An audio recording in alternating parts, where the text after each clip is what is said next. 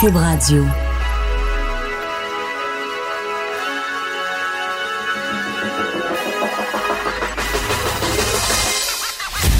Jonathan Trudeau. Joe, Trudeau et Maude Boutet. Franchement dit. Cube Radio. Oh, une autre semaine qui débute. On est lundi le 9 septembre 2019. Mon nom est Jonathan Trudeau. Bienvenue à Cube Radio. Bienvenue dans Franchement dit. Ce beau lundi matin. Maude Boutet, comment vas-tu? Ça va bien, toi? Oui, t'es en forme? T'as passé une belle fin de semaine? Oui. Belle petite fin de semaine.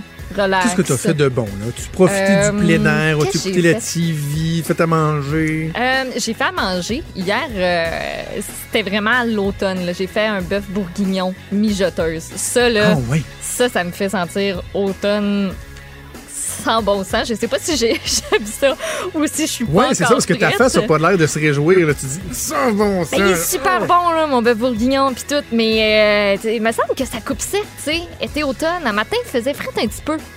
Hey! Ouais, puis là, Non, je regrette, mon, 6-7 euh, je regrette mon habillement. Là. Je me suis mis une espèce de chandail de coton watté, mais comme juste ça. Fait que là, il fait super chaud dans le studio. Je peux pas l'enlever. Euh, tu sais, t'es comme dans la période où tu sais comme pas trop, parce que dans la journée, il fait chaud. Et, mais là, le matin, il fait fret. Des gros problèmes. Puis sinon, j'ai écouté euh, les deux premiers épisodes de, de la nouvelle série Alerte Amber qui commence ce soir à TVA. Tu as eu le droit d'écouter ça en avance, toi. oui. Puis, ah, c'est bon, là. Moi, j'ai vraiment aimé ça. C'est assez stressant. Là. C'est stressant, c'est choquant. Puis là, j'ai le goût d'en dire beaucoup trop, fait que je vais juste rien dire. Mais euh, les, les acteurs sont super. là. Le petit gars qui, euh, qui, qui a le rôle de l'enfant autiste euh, qui, Ouais, qui disparaît, là, vraiment top. Vraiment. Puis son frère aussi, euh, les parents, je veux dire, je pense qu'il y a beaucoup de gens qui vont, qui vont un peu tomber. Comme moi, je suis tombée dans cette euh, série-là, mais ça m'a donné bien parce qu'il y a Rupture qui recommence aussi ce soir. Puis c'est en même heure qu'Alerte Amber. Fait que là, j'ai comme pas à choisir. Tu serais dans le jus. Je, je- je vais être dans le jus, moi, cette semaine. là. Il y a trop de bonnes séries qui commencent. Là. Je trouve ça le fun qu'au Québec, on soit capable de faire euh, des séries euh, hal- haletantes comme ça. Là, pas juste des, des- des affaires très euh, relax, basées sur les dialogues, qu'on soit capable d'avoir de l'action et tout. euh, on n'a rien à envier aux autres. Tant mieux. Euh, euh, moi, j'ai fait une sauce à spag hier. Tu vois, je suis dans le même. euh, Sauce à même mood spag, ménage. Ouais. euh, C'était pas mal la fin de semaine pour ça. sauce à spag, ouais. Puis il y a le sport. Tu sais, bon, oui, c'est sûr. Mes Pats ont gagné hier, là. Bon, ils ont montré aux Steelers de Pittsburgh comment jouer au, football, 33 à 3. à chaque année, ils pensent que Brady va être fini puis que les Pats vont s'écraser. non. Alors, tous les haters, oui, oui, les Pats qui ont euh, servi une solide leçon de foot euh, à Ben et sa gang. Mais évidemment, ce qui a retenu l'attention, c'est Bianca Rescue, là. Moi, j'étais hein? vissé dans mon salon à 4 heures, là, euh, samedi après-midi, là. Puis il y a bien du monde aussi qui l'était ou qui était dans un bar ou euh, quoi que ce soit qui ont regardé ça en gang. Ouais. C'est fou, hein? L'histoire euh, Cendrillon, là. J'ai Oui. envie de dire Cendrillon parce que moi, je suis certain qu'il y en a beaucoup, même s'ils le disaient pas, qu'ils y croyaient pas nécessairement. Mais C'est non, quand je même un Serena co- Williams, hein? Ben c'est ça, je parlais avec un collègue ici vendredi que je, je nommerai pas là, pour sa fierté, mais qui connaît bien le sport. puis qui- il me disait honnêtement, euh, ses chances sont quand même minces. Serena est en forme, etc. Tout le monde se dit, ben, on va garder nos attentes relativement basses, mais finalement, quelle performance. On a eu chaud là, à 5-1. Ouais. Euh, quand Serena s'est mis à remonter jusqu'à 5-5 dans le deuxième set, on dirait qu'il n'y a plus rien qui fonctionnait pour Bianca Andreescu. Puis, au contraire, Serena avait retrouvé ses repères. Euh, c'était, euh, c'était un peu inquiétant. On va en parler tantôt euh, du tennis avec Virginie Tremblay.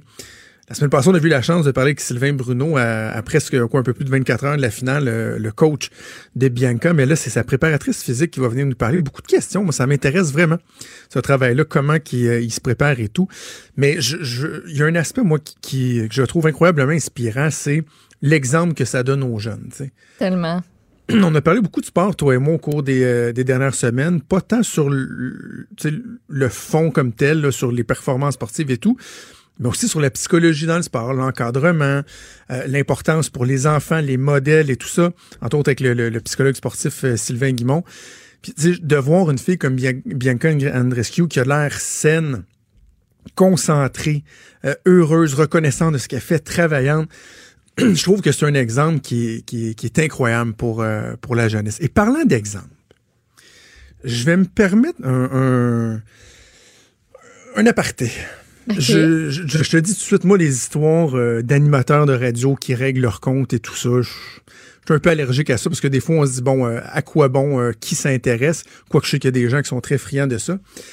Fait que, depuis que moi j'ai quitté, entre autres, la radio de Québec, j'ai jamais nommé un animateur comme tel. là. Au contraire, je suis reconnaissant envers mon passage à la radio de Québec, des anciens collègues que j'adore et tout. Mais à un moment donné, par exemple, il y a des choses des fois qui méritent euh, d'être remis, euh, remises en perspective. Et je vais te parler de, de, de mon ancien collègue Jeff Fillion, Maude. OK.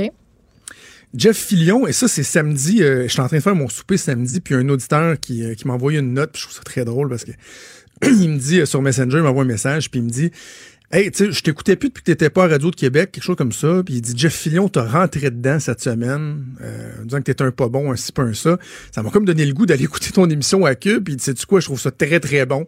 Alors je suis content, puis tu sais, euh, finalement, je comprenais qu'on avait un, nouvel auditeur, alors merci. Mais là, j'étais curieux, genre, ouais, tu sais, Jeff a parlé de moi. Fait que- je dis, OK, je, demande à l'auditeur, c'est-tu c'était quand? Il me dit, c'était quand? Là, pendant que je faisais à souper samedi, j'écoute ça. Puis pendant un bon 20 minutes de temps, Jeff Fillion, comme euh, lui seul sait le faire, a décidé de, s'attaquer à, moi et à d'autres. Là. Tu sais, il venait, il venait puis revenait à moi. Là. Ben, évidemment, il bon euh, vomissait sur tout ce qui est média et tout ça, tout ça ce qui est son, son pain, son beurre. Essentiellement, la- même émission qu'il fait tous les jours, mais comme quand tu joues au Scrabble, tu fais juste mélanger les lettres puis tu remets ça sur la table puis ça donne un résultat simili différent. Et euh, ben, écoute, il s'attaquait à moi, euh, notamment sur euh, ma chronique sur Maxime Bernier. Bon, à cause que j'avais dénoncé Sur Maxime Greta Bernier. ou euh, ouais. Ben, tu sais, entre moi, je trouve que c'est pas correct qu'un politicien en vue s'attaque à la santé mentale, aux troubles alimentaires, etc., etc., d'une jeune de 16 ans, fesse dessus, euh, sans l'aménager. Jeff Fillon, lui, trouve que c'est correct, puis que je devrais pas dénoncer ça. Ben, C'est le même gars qui a perdu sa job parce qu'il il se faisait du plaisir sur le dos de quelqu'un que son fils s'était suicidé, qui reçoit des, mises en demeure à tour de rôle parce que, bon, il s'acharne sur les gens ou que j'ai entendu il y a quelques mois dire que tous les parents d'enfants trans devraient être enquêtés par la DPJ. Bon, ça, ça lui appartient. Lui, lui appelle ça faire de la radio colorée non terme. Ça lui appartient. Fait que bon, il est pas d'accord avec moi. Mais survient un moment où lui et son équipe racontent une anecdote mode de baseball. Sans me nommer, mais tu sais, quelqu'un qui suit l'émission comprend qu'il parle encore de moi. Et, et, et c'est quoi, je trouve ça important de, de, de, de revenir là-dessus parce que en même temps, on parle d'exemple à donner aux enfants.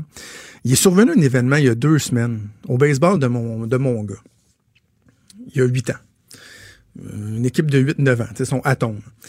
Et on a encore de finale et on joue contre une équipe et euh, le hasard fait moi je suis assistant coach, le coach de cette équipe-là est euh, un, euh, un chroniqueur dans, dans l'émission de Jeff Fillion qui est là euh, régulièrement. Donc euh, les gens connaissent un peu, là, euh, les gens qui écoutent la radio de Québec connaissent.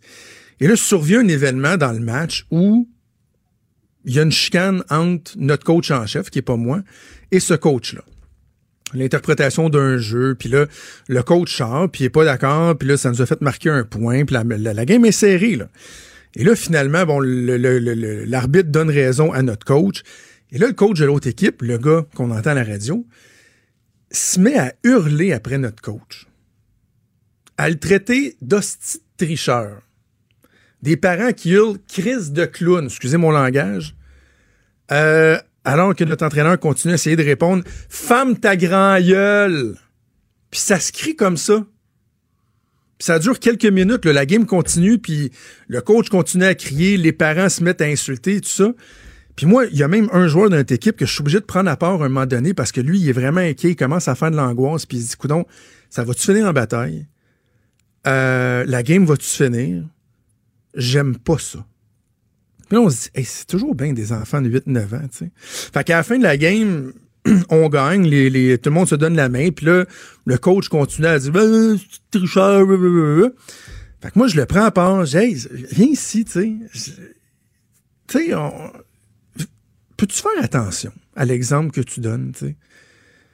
Je dis, les gens les estrades, toi, je ce que vous dites, là, il y a des jeunes enfants là, que vous soumettez à ça. Ils ont 8 puis 9 ans. C'est-tu l'exemple qu'on veut donner à des jeunes de cet âge-là? Puis je dis, sais-tu quoi, je- juste entre toi puis moi, parce qu'on on se connaissait mutuellement, tu sais, que je fais de la radio ou de la télé. J'ai dit, tu sais, en plus, t'as quand même un visage qui est, public, là, ici à Québec, là. Fais attention, tu sais. tu, tu te gardes en plus une gêne supplémentaire. C'est ta réputation. Puis, mais tu sais, je mettais l'emphase sur les jeunes qui n'avaient pas besoin d'être soumis à ça.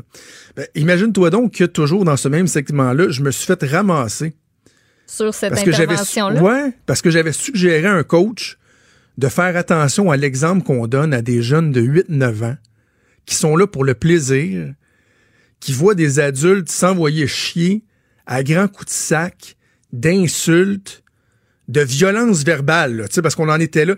Et moi, je serais pas correct, je serais faible, je serais fade, parce que je dis à un gars, hey, comment, fais, fais attention à l'exemple que tu donnes à ces jeunes-là.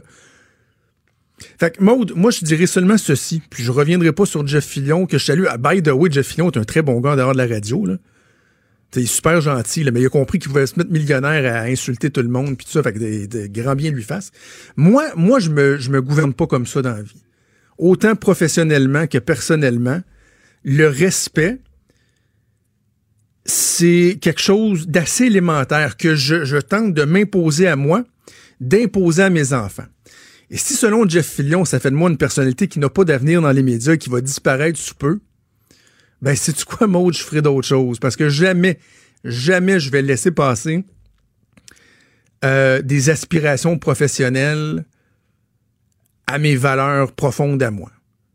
Fait que c'est ça. Si dire à un coach que de s'envoyer promener d'un bord à l'autre puis d'être violent verbalement, que c'est un mauvais exemple à des jeunes de 8-9 ans, si ça fait de moi quelqu'un de faible, fade et sans saveur, ben coudon. Que Jeff garde ses valeurs, je vais garder les miennes. J'imagine que t'as pas fait ça en gueulant après le coach ou euh, j'imagine que ça s'est fait dans. Non, non, non, c'est ça. Moi, j'ai pas été tu dans la chicane. Non, non, non, j'ai ben, pris. non, mais c'est ça que je pris à part. Tu sais, quand tu l'as pris à part, ben, il y a des choses, il y a des manières de dire les choses, puis ça Mm. m'étonnerait que tu aies répondu de la même façon que lui a, traité, en fait, tout le monde qui, était présent sur, euh, sur le terrain. Là. Ben, c'est ça. Fait qu'écoute, salutations à Jeff. Premièrement, je suis content de savoir que, qu'il nous écoute, qu'il me lit. Parce qu'il disait, entre autres, dans cette intervention-là, qu'il me lisait jamais parce qu'il me trouve plate, mais il cite ce que je dis. D'ailleurs, c'est très, très, très Jeff Fillion. Il arrête pas de planter les médias, entre autres le Journal de Québec, Journal de Montréal, TVA. Il dit que c'est de la merde, qu'il nous écoute jamais, mais il fait 90% de ses émissions sont à l'antenne sur ce qu'on dit, sur ce qu'on rapporte. Il peut pas faire aucun bulletin de nouvelles sans parler de nos nouvelles. Donc, c'est un double discours qui est quand même assez drôle, mais on a été habitué avec ça. Bref, salutations à l'ami Jeff Fillion. Il est franc et nuancé. Jonathan Trudeau. La politique lui coule dans les veines. Vous écoutez Franchement dit. Bianca Rescue est entrée dans l'histoire canadienne euh, samedi après-midi, Maude. Première fois que un Canadien ou une Canadienne gagne un tournoi du Grand Chelem Ouais. sur l'ATP. Quel, quel match de grandes émotions qu'elle nous a fait vivre. On en a parlé euh, en euh, ouverture de show. Et on a la chance de recevoir Virginie Tremblay, qui est la préparatrice, une des préparatrices physiques de Bianca Rescue. Elle est au bout du fil. Bonjour Virginie. Bonjour. Euh, on a parlé à des gens de Tennis Canada, on a parlé, nous, à Sylvain Bruno, euh, le coach euh, de Bianca vendredi.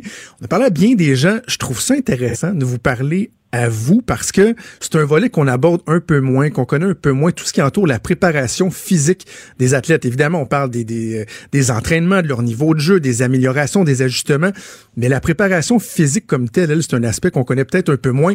De façon générale, votre travail, il ressemble à quoi?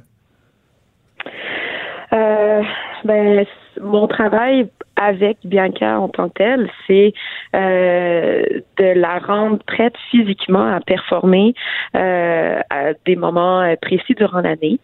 Alors, je m'assure euh, sur une base quotidienne de, de travailler avec elle toutes les qualités euh, physiques euh, pour ben, que le tennis demande. Alors, je travaille sur sur euh, son endurance, sa puissance, sa vitesse, euh, sa force, euh, son son explosivité, les les entraînements euh, aérobie, en endurance. Alors on travaille vraiment tout le spectrum de, de la préparation physique, donc pour la rendre prête à performer lors des tournois et des matchs. C'est quoi la différence entre cette préparation-là, disons, avant un tournoi, pendant un tournoi, puis en récupération après un tournoi? Euh, bon, euh, avant un tournoi, on va, euh, on va vraiment euh, euh, avoir des intensités un peu plus élevées. On va continuer à faire ce qu'on fait toujours euh, avant euh, quand on est en période d'entraînement, mais quelques jours avant un tournoi, on va on va toujours garder des intensités un peu plus élevées, mais on va on, va continuer euh, un peu tout. Quand on est en tournoi, euh, on en fait un peu moins, bien évidemment. On se concentre vraiment sur maintenir euh, les acquis. le but, c'est pas de, de la fatiguer, c'est vraiment de, de qu'elle reste toujours bien dynamique, bien réactive et euh, prête là toujours euh, pas qu'elle soit courbaturée non plus. Puis euh, là après un tournoi comme ça dans les jours qui suivent là c'est du repos et par la suite ben on recommence après là tout dépendant de combien de temps on a avant le prochain tournoi. Mais ouais, c'est ça ressemble un peu ça. J'imagine qu'il faut être très à l'écoute de, du joueur ou, de la joueuse que, que l'on encadre parce que, vous, bon, techniquement, sur papier, vous avez un, programme, mais vous devez être à l'affût de, déceler des signes de, de, de, fatigue, de lassitude, etc., pour ajuster tout ça en fonction de, de où se trouve l'athlète. Absolument, absolument. Une des, euh, euh, des principales euh, des, principaux aspects, c'est de, de, s'ajuster puis de, de, de s'adapter. Donc oui, il faut à tous les jours. Moi, je, je, prépare quelque chose à tous les jours, à toutes les semaines. J'ai toujours quelque chose que j'ai prévu de faire mais je dois à tous les jours parler avec l'athlète, voir comment comment ça va. Puis euh, très souvent, je dois changer, je dois adapter. Des fois, je j'avais prévu faire quelque chose, puis vraiment, je ne le ferai pas du tout. Ça va être quelque chose de complètement différent que je vais faire. Alors, euh, il faut toujours discuter avec l'équipe, avec euh, le, coach de tennis, avec l'équipe médicale pour s'assurer que ben, l'athlète ne, se blesse pas, ne se fatigue pas et qu'on soit toujours dans des conditions optimales. Bianca est là, euh, tu sais, là, c'est sûr, c'est, c'est impressionnant. Elle sera en finale, euh, va Serena Williams. Ce sont quoi ses principales qualités physiques? Puis, sur quels autres points vous travaillez pour améliorer la qualité de son jeu? Euh, je dirais la principale qualité physique de Bianca, c'est son explosivité dans ses déplacements. Elle est extrêmement rapide sur le, le terrain. Et ça, je, je, dirais que tous ses déplacements, c'est vraiment sa force. Euh, sinon, bon, c'est quelqu'un de très puissant également. Mais euh, ça, c'est vraiment, je mets beaucoup l'accent là-dessus parce que c'est une de ses forces. Euh, mais sinon, je travaille aussi plusieurs autres choses. Mais ce que je, ce que je fais aussi, d'autres aspects vraiment qui sont un peu toujours à améliorer en ce qui la concerne, c'est plus son, son endurance aérobie, donc faire des entraînements cardio, comme on peut dire. Euh, donc, quand on est en période un peu plus, pas plus morte, mais qu'on a, on a, on a plusieurs semaines devant nous, je mets vraiment euh, une grande importance sur euh, l'aérobie. Alors, on va aller courir ensemble, on va aller faire, on va aller monter en montagne, on va aller faire du vélo, de la natation. On va vraiment faire plusieurs choses qui vont qui vont aider à travailler la, la, la, portion endurance et aérobie. Est-ce que ça arrive qu'elle vous aime pas? ben, jusqu'à date, non. Alors, je suis quand même contente que, que, que non. Jusqu'à date, tous les entraînements qu'on a eus là, dans les, derniers mois, les dernières années, euh, ça a toujours bien été. Il y a, ça arrive des fois qu'elle me regarde puis elle est comme, ça lui tente pas nécessairement de faire les entraînements. Puis des fois, elle me, demande, on est-tu vraiment obligé de faire ça?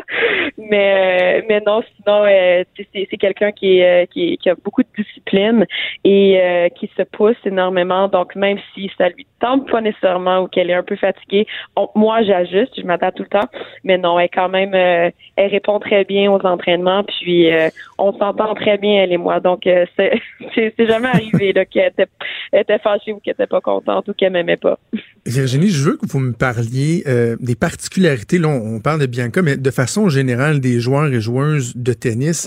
Comment leurs aptitudes physiques se comparent à d'autres sports? Parce que bon, on a vu euh, Bianca se, battre entre autres en demi-finale pendant quoi deux heures et demie de temps. Ça a été un peu plus, et là je dis entre guillemets rapide contre Serena Williams, mais je pense hier à Nadal contre Medvedev qui euh, ont joué au tennis pendant cinq heures de temps. Puis je, je me faisais la réflexion ce matin, est-ce qu'il y a un sport qui qui se comparent à ça en termes d'aptitude physique parce qu'ils n'ont pas de repos, il n'y a pas d'entraque de 20 minutes, c'est pas un sport d'équipe où chacun a son tour, ils sont toujours, toujours en train de jouer. C'est des aptitudes qui sont euh, presque uniques, quoi? Absolument. C'est vraiment le, le, depuis que je travaille euh, dans le domaine du tennis, c'est vraiment je, je pourrais pas comparer le tennis avec un autre sport.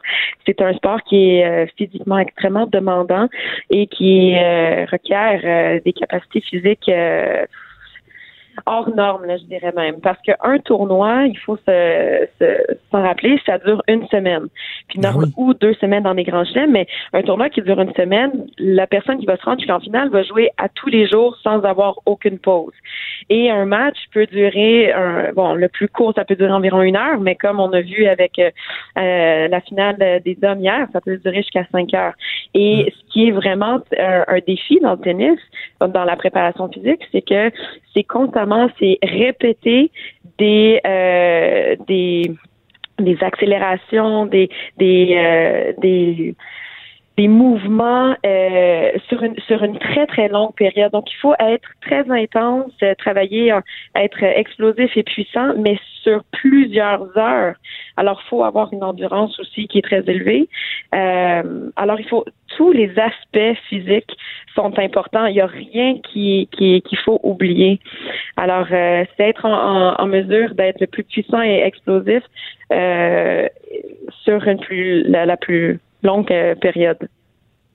En terminant, Virginie, bon, évidemment, comme, tout le Québec, tout le Canada et comme les gens qui entourent Bianca, vous, avez assurément euh, célébré cette victoire-là. Mais est-ce que la préparatrice physique, elle, elle développe rapidement une espèce de petite angoisse à savoir que, bon, Bianca, en ce moment, elle se concentre sur des entrevues, elle doit faire un peu la fête et tout ça. Puis là, déjà, est-ce qu'on est en train de penser à la suite, à se dire, ouais, faut pas prendre trop de recul parce que la suite s'en vient rapidement au niveau physique, là?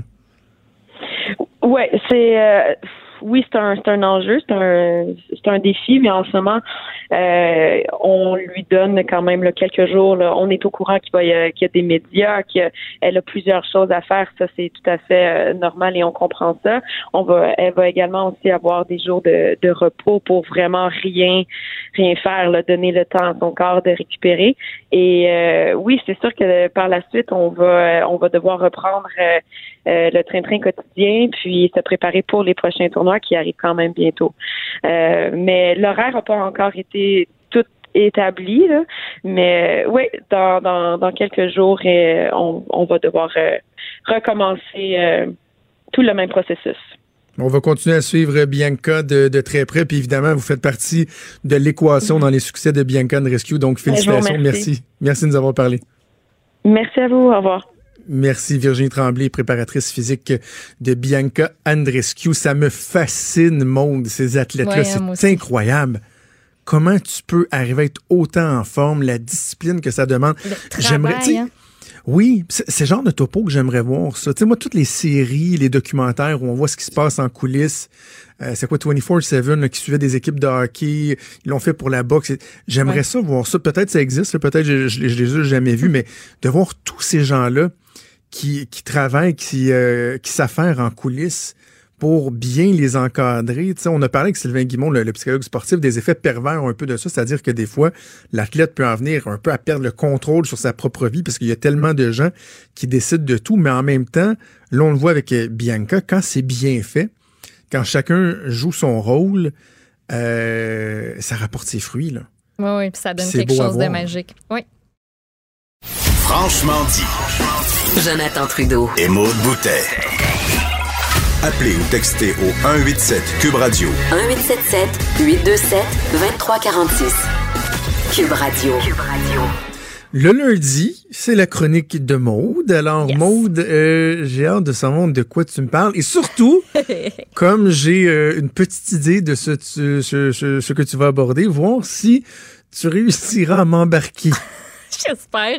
Euh, écoute, avec le Festival de Saint-Tite en fin de semaine, qu'est-ce qui a Puis en plus, les CCMAs, donc le Country Canadian Music Award euh, Association, euh, en tout cas, acronyme qui n'a pas de bon sens. Bref, un gala. Un gala Offre de chapeau de cowboy. Exactement. Un gala qui honore tous les artistes country canadiens. Ça avait lieu hier. Ben là, je me suis dit, OK, non, j'ai pas le choix. Je dois te parler de country et de new pas country. le choix. Tu tripes. Tu tripes là-dessus. J'aime vraiment ça. Moi, j'ai découvert ça il y a une couple d'années, puis ça m'a pas pris grand-chose pour aimer ce style-là, mais là, on va commencer. de- Toi, t'aimes-tu ça? On va commencer par là. T'as pas l'air convaincu. Ben, t'auras compris mon scepticisme. Parce Ouais. que quand je dis, je sais pas si tu vas réussir à m'accrocher, pas le, à savoir si ça va Mais être intéressant ou pas. Ta chronique, je sais que ça va être intéressant. Je veux dire, est-ce que tu vas m'intéresser au country? Je- ben, c'est une question de goût. OK. Tout simplement. Et Ça t'accroche pas, trouve- mettons? Je trouve que ça se ressemble souvent. T'as pas l'impression qu'une fois que t'as entendu une tune country, t'es pas mal tout entendu. Ouais, je, com- je comprends. Il y en a plusieurs que- qui, qui disent ça. Puis même moi, des fois, je, je pars des, euh, des listes de lecture sur Spotify puis je me dis, ah, me semble cet, artiste-là, me semble, j'ai pas entendu cette tune là là, une couple de minutes, mais bref, ça m'empêche pas de beaucoup aimer ça. Euh, puis je vais commencer avant de- d'aller dans des artistes plus canadiens, même québécois, parce qu'on a des perles ici. Je commence en te présentant deux chansons qui pognent en ce moment, puis pas juste auprès des gens qui tripent sur ce style-là, mais ça a une bonne réponse du public at large. On voit qu'il y a quelque chose qui se passe présentement. Euh, on l'a vu en tout cas cet été avec une des chansons qui a été les plus populaires, les plus jouées, la chanson de Lil Nas X et Billy Ray Cyrus, Old Town Road.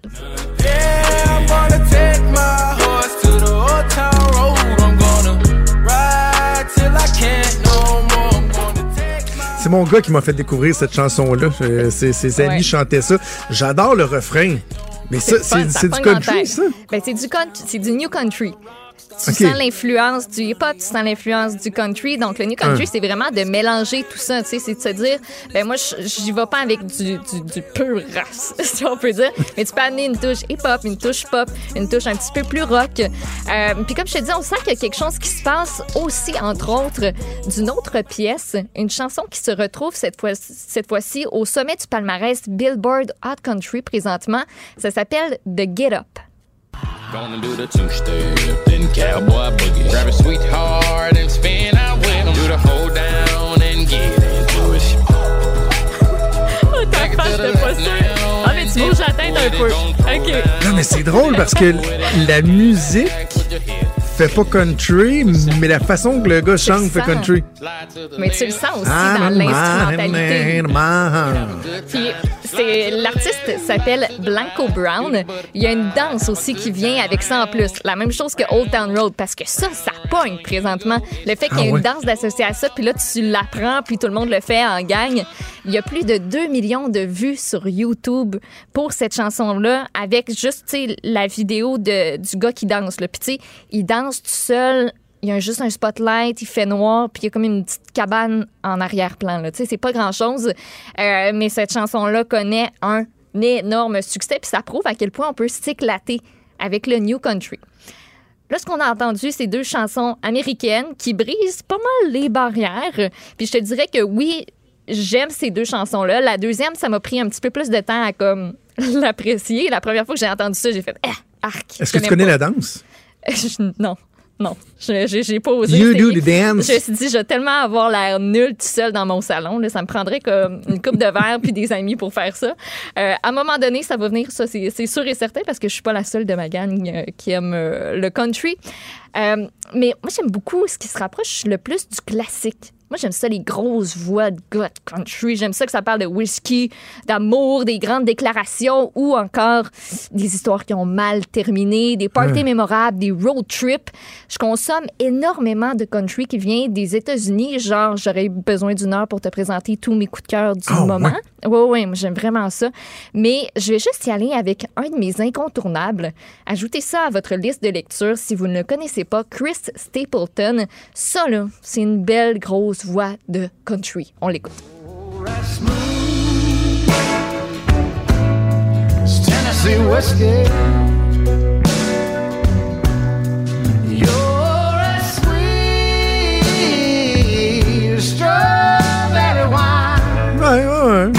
Ouais. Je, je serais capable d'écouter ça. là. Tu sais, c'est un grand gars costaud, la grosse barbe, il a le chapeau, la carrure. Moi, il me fait, il me fait vraiment capoter. Là. Ça, c'est un petit peu plus mollo là, que les deux, les deux dernières qu'on a euh, écoutées. Puis même si je consomme beaucoup de ce qui se fait chez nos voisins, il y a des perles ici, au Canada en général, puis au Québec aussi. On va commencer par un artiste canadien, Brett Kissel.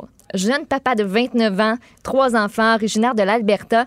Lui est actif depuis 2003, mais sa carrière a vraiment pris un tournant quand il a signé avec Warner Music Canada en 2013.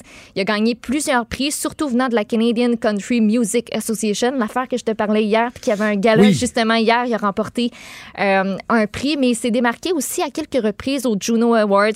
Euh, entre autres, cette année, il est reparti avec le trophée de l'album Country de l'année pour We Were That Song. Et justement, on va écouter la chanson qui porte le même titre.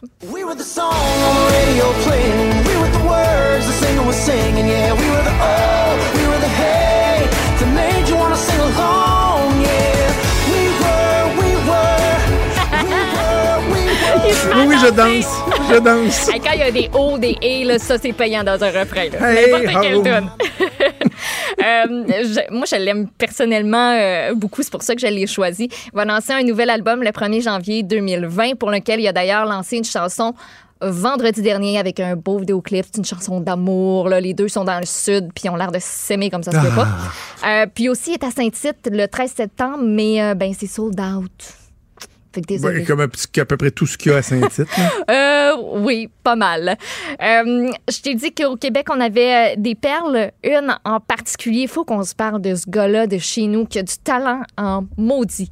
Il s'appelle Matt Lang. Matt Lang pour Mathieu Langevin, 27 ans originaire de Maniwaki. On l'a reçu cet été euh, dans nos studios avec Caroline, Caroline Saint-Hilaire. Makakoto, il nous a fait une chanson acoustique. là. C'était malade. Ah oui? là. Moi, j'avais le goût de fondre en bas de ma chaise. Oh! Il est considéré comme le plus bel espoir de la scène New Country canadienne, ce qui n'est pas rien. Il joue de la guitare depuis l'âge de 14 ans. Il a toujours aimé le country. Euh, il a sorti du matériel avant son premier EP country, euh, qui n'était pas, qui était pas du tout dans ce style-là. Mais son premier album, il l'a enregistré entièrement à Nashville, lancé en 2018, il y a presque un an pile, euh, réussi à atteindre le top 3 des ventes, en- des ventes anglophones au Canada avec cet album-là. Et son nouveau single, Water Down the Whiskey, c'est présentement la chanson la plus ajoutée sur les stations country, tout genre confondu aussi au Canada pour sa première semaine seulement. Hyper talentueux, c'est pour ça qu'on va l'écouter avec euh, ben, ce qui a pas mal été euh, sa chanson qui a le plus pogné, Love Me Some You.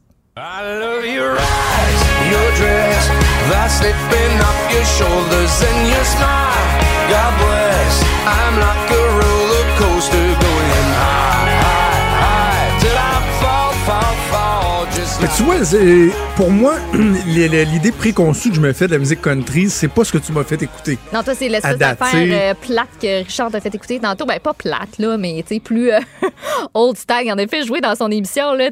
Tabarnouche. Ah oui, Euh, ok, mais c'est ça, c'est peut-être ça qui me rejoint le- moins, le- là. Ouais, peut-être, c'est euh, ce qui est vraiment comme pur, là, tu sais, on parle, on parle vraiment de, du country à sa base, puis après ça, mais on sait juste de s'éclater puis de pas se, se limiter. Donc ça, c'était Love Me Some You. Imagine, en faisant un bon bœuf bourguignon, comment c'est motivant, tout ça. Non? Peut-être. T'essayeras ça. T'essayeras ça. Euh, euh, Garde, ça, moi, là, euh, je pense que j'ai peut-être été traumatisé par ça étant jeune.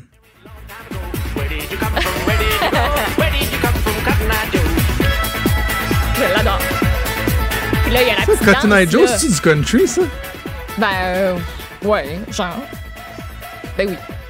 Ouais. Ben oui, il y a une danse qui vient avec, là.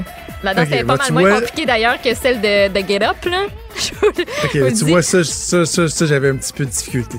Puis hey, Maud, à merci. Je vais, je vais réfléchir à savoir si maintenant je, je suis un adepte du country, puis je te, je te Ben, reviendrai euh, réfléchis là-dessus. fort parce que c'est sûr que je te fais une autre chronique country parce que là, j'ai même pas présenté d'artiste féminine. Euh, j'ai même pas présenté mes plus gros coups de cœur. Fait que comme. Arrête-toi! OK. Bougez pas.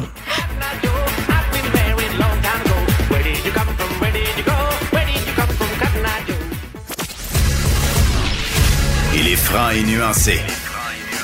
Jonathan Trudeau. La politique lui coule dans les veines. Vous écoutez Franchement dit. On rejoint Emmanuel Latraverse pour parler de politique. Salut, Emmanuel. Bonjour. Euh, je regardais à la télé notre collègue Raymond Fillon, Ottawa, qui disait que les rumeurs semblent indiquer que jeudi, ce serait le déclenchement de- des élections. Oui, l'argument, tout est mathématique. Hein. Comme vous savez, il faut absolument déclencher d'ici dimanche en vertu de la loi électorale.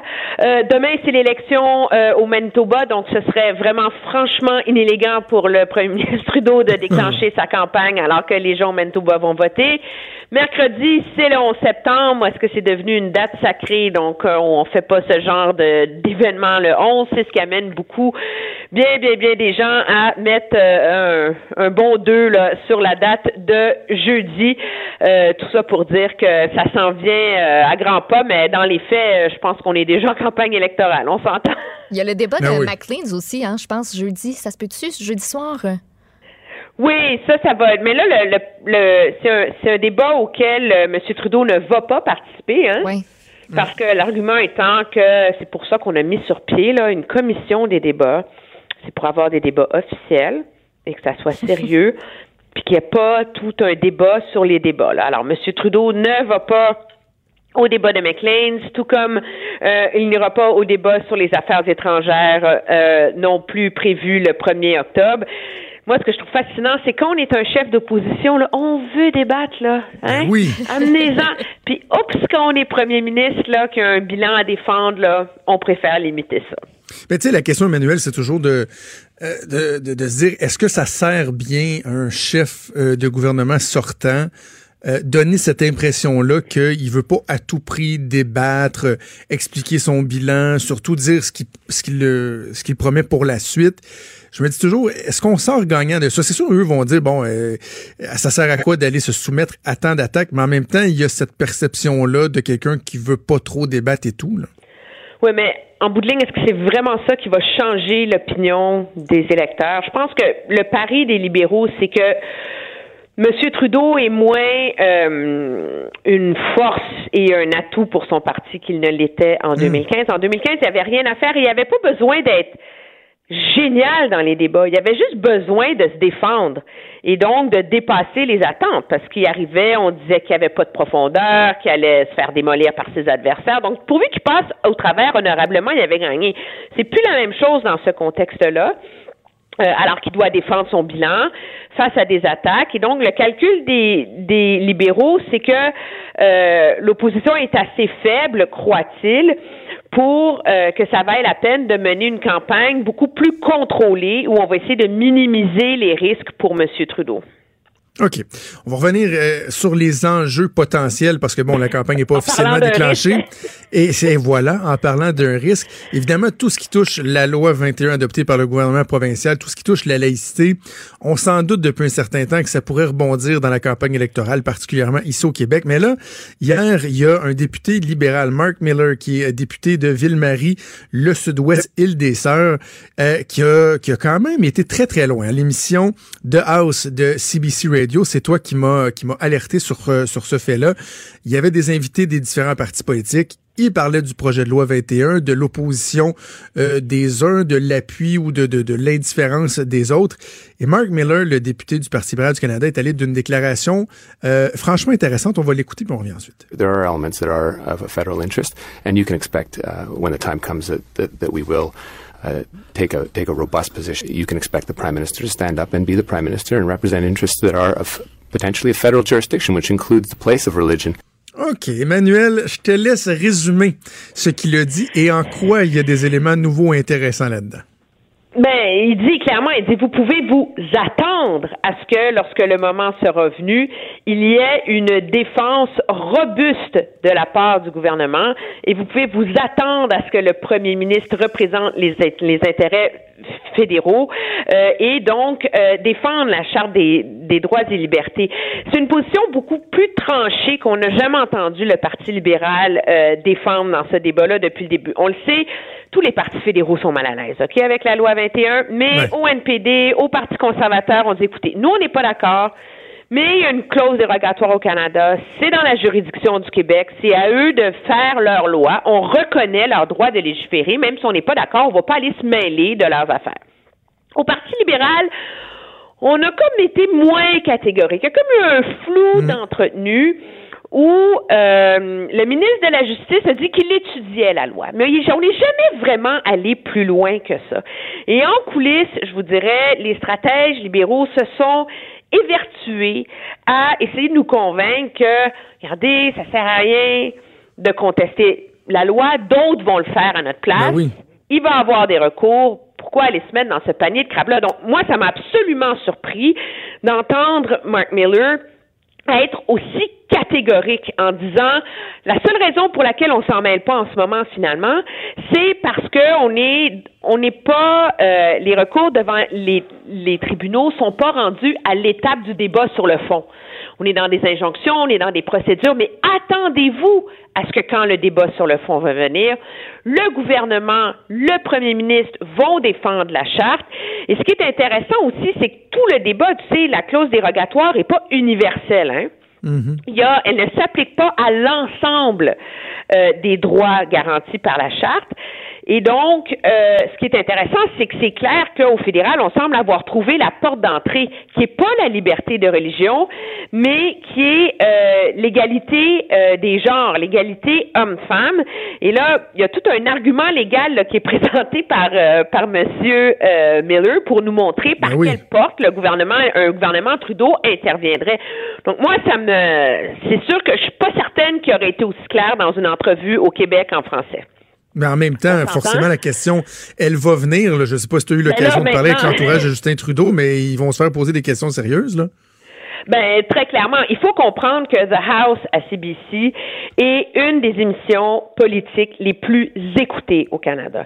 C'est diffusé à la radio le samedi matin, euh, d'un océan à l'autre. C'est vraiment une, une référence. Tout le Canada anglais euh, écoute ça, et donc il y avait un signal très très clair. D'autant plus que M. Miller, le député libéral, s'est permis d'attaquer ses adversaires néo-démocrates, conservateurs, en leur disant de pas avoir de courage, de pas de pas oser défendre la charte des droits et libertés. Donc, on a entendu un politicien qui se campe clairement, euh, qui envoie le signal qu'on veut faire de la loi 21 un cheval de bataille et qu'on a un plan de match très clair pour contester cette loi-là. Est-ce que c'est un pari risqué euh, au Québec? Moi, les libéraux semblent croire qu'ils vont être capables de désamorcer cet enjeu-là au Québec comme ils l'ont fait pour le NICAB en 2015. Je suis pas certaine. et j'insiste sur un fait, là, pour avoir travaillé dans un cabinet de premier ministre, à l'approche du déclenchement des élections, particulièrement là, à l'approche du déclenchement des élections, dans une émission de pointe comme celle euh, dont tu parles de House, le député, il s'en va pas là sans avoir été préparé par l'équipe des communications Non, du non, non, premier non, non. ministre. Surtout pas, c'est pas un sujet du champ gauche, là, la loi 21. Donc, lui, il a resservi des lignes, un discours sur lequel il s'était entendu avec l'entourage du, du cabinet du premier ministre. C'est- sûr, sûr, sûr. Et- Emmanuel, j'ai envie de de dire, en fait, te demander, est-ce que au fond, c'est pas le bloc qui est le mieux servi par des positions comme celle-là, parce que ça va remettre de l'avant, évidemment, tout le débat entourant la loi 21. Là, je voyais déjà des, des candidats sur Twitter au cours des dernières heures qui disaient, parce que bon, il y a une déclinaison du fameux Le Québec, c'est nous. Il disait la laïcité, c'est nous. Eh ben oui. Alors que dans les faits, il y a pas mal juste, effectivement, le Bloc québécois qui défend la position, qui fait pas juste dire, bon, on va la tolérer, le Québec a droit, tu sais, comme les conservateurs le, le font. Ça, ça pourrait aider le, le Bloc, assurément. là. Ça pourrait. C'est sûr que le bloc bénéficie toujours des débats identitaires en pleine campagne électorale, comme le niqab la dernière fois, comme la laïcité, comme euh, la, la culture, euh, etc. Mais ça dépend des, des courses. En même temps, le bloc n'a pas le pouvoir de faire quoi que ce soit dans ce débat-là. Hein. Je veux dire, c'est une décision exécutive, là, c'est pas un projet de loi. Là. Je veux dire, c'est le gouvernement qui décide de contester ou pas devant les tribunaux. Ça revient au procureur général du Canada, etc. Moi, je pense que la position du Parti conservateur est beaucoup plus claire, d'assumer le fait qu'on ne va pas s'y opposer. Euh, moi, ce que je trouve intéressant, c'est qu'on entend beaucoup les, les libéraux dire regarde, l'opposition de M. Trudeau, elle a toujours été connue. C'est un enjeu litigieux sur lequel il a une marge de manœuvre. On s'entend? Euh, regarde sur, sur, le NICAB, ça lui a pas fait mal la dernière fois. La grosse différence, c'est que le NICAB, c'était un enjeu fédéral. C'était une loi fédérale. Alors que loi, euh, M. Trudeau est en train de se placer dans une position où il serait carrément euh, à contre-courant des décisions d'un gouvernement élu par les Québécois. Ça change la donne de ce débat-là de manière très, très importante. Et ça va être intéressant de voir comment ça va se manifester dans le cadre vraiment précis euh, des débats des chefs. On est content que celui de TVA le, soit le Ben premier oui. le 2 octobre. hein? Et puis, euh, puis dans le cadre, de- c'est ça, des, des autres offensives. Là. L'autre question qui va assurément euh, prendre beaucoup de place, c'est la question de l'environnement. Et là, on a eu la confirmation au cours des dernières heures que Greta Thunberg va euh, être à Montréal le 27 septembre prochain. En pleine campagne électorale, difficile de croire que ça viendra pas jouer un rôle ou monopoliser l'attention pendant en tout cas quelques heures, quelques jours avec euh, la, venue de Mme Thunberg à Montréal. Oui, très certainement, d'autant plus qu'il y a une portion importante des Canadiens qui veulent que l'environnement soit euh, un enjeu prioritaire, peu importe quel sera le prochain gouvernement élu. Moi, je veux dire, j'ai un souhait là-dedans. J'espère que dans cette marche pour le climat, etc., que les politiciens vont éviter d'aller se pointer. Ah oui. Au lieu, là, ben, prends le temps de Après lire. moi, là, ton son- souhait sera pas, soit pas exaucé. non, je sais, je sais, mais j'ai le droit d'être idéaliste, là. C'est quand on lit son, son, son plaidoyer à elle, là, il n'y a aucun politicien canadien qui peut se réclamer d'être à la hauteur de ce qu'elle Ouais. plaide, là. Euh, et donc, euh, d'aller l'instrumentaliser, moi, je trouve que la force de Greta Thunberg, c'est pas que son discours est parfait et qu'il est au-dessus de tout questionnement, mais c'est qu'elle est quand même la preuve pour la jeunesse qu'on peut se mobiliser, qu'on peut essayer de faire changer euh, les choses. C'est ça la vertu de cette jeune femme-là. Qui ça va bénéficier, ça, dans la campagne électorale? Je vais t'avouer, je suis pas certaine. Euh, les Verts, c'est sûr, mais ils sont quand même relativement euh, marginaux là, dans le paysage euh, politique québécois. Tu sais, la maison de sondage Angus Reid, là, qui est quand même très respectée, là, euh, a dévoilé des, un sondage la semaine dernière. C'est fascinant parce qu'on voit toujours le débat au Canada climat, développement du secteur pétrolier gazier comme étant euh, noir ou blanc. C'est l'un ou l'autre. Or, ce que cette enquête d'opinion-là révèle, c'est que pour la majorité des Canadiens, les deux peuvent aller ensemble. Oui. Imagine, c'est fou. Il y a 69% des Canadiens qui veulent que le climat soit une priorité pour le prochain gouvernement. Et de ceux-là, 75% pensent qu'il faut continuer à faire des investissements dans le secteur gazier et pétrolier. Et des 58% qui veulent qu'on priorise l'énergie, ben, 4 sur 5 disent qu'il faut se préoccuper du, du climat. Là. Ah, donc, donc, le signal de l'électorat, c'est que malgré tous les efforts des politiciens pour polariser ça, c'est l'un ou l'autre, etc. Je pense que la majorité des Canadiens ont compris là, que l'un peut aller avec l'autre et que c'est peut-être ça la, la voie à suivre pour un gouvernement. Là. Donc, ça va être très, très intéressant de voir comment ce débat-là qu'on voit de manière très binaire là, dans notre euh, dans notre analyse habituelle euh, se manifeste et percole euh, pendant la campagne électorale. là. Des débats, des commentaires, des opinions. Ça, c'est franchement dit. Cube Radio.